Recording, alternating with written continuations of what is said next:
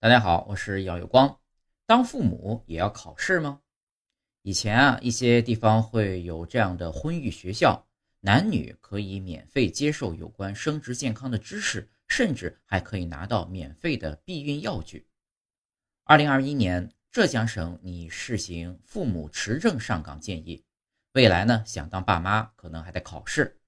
网友啊，在好奇之余，也对此建议争论不休。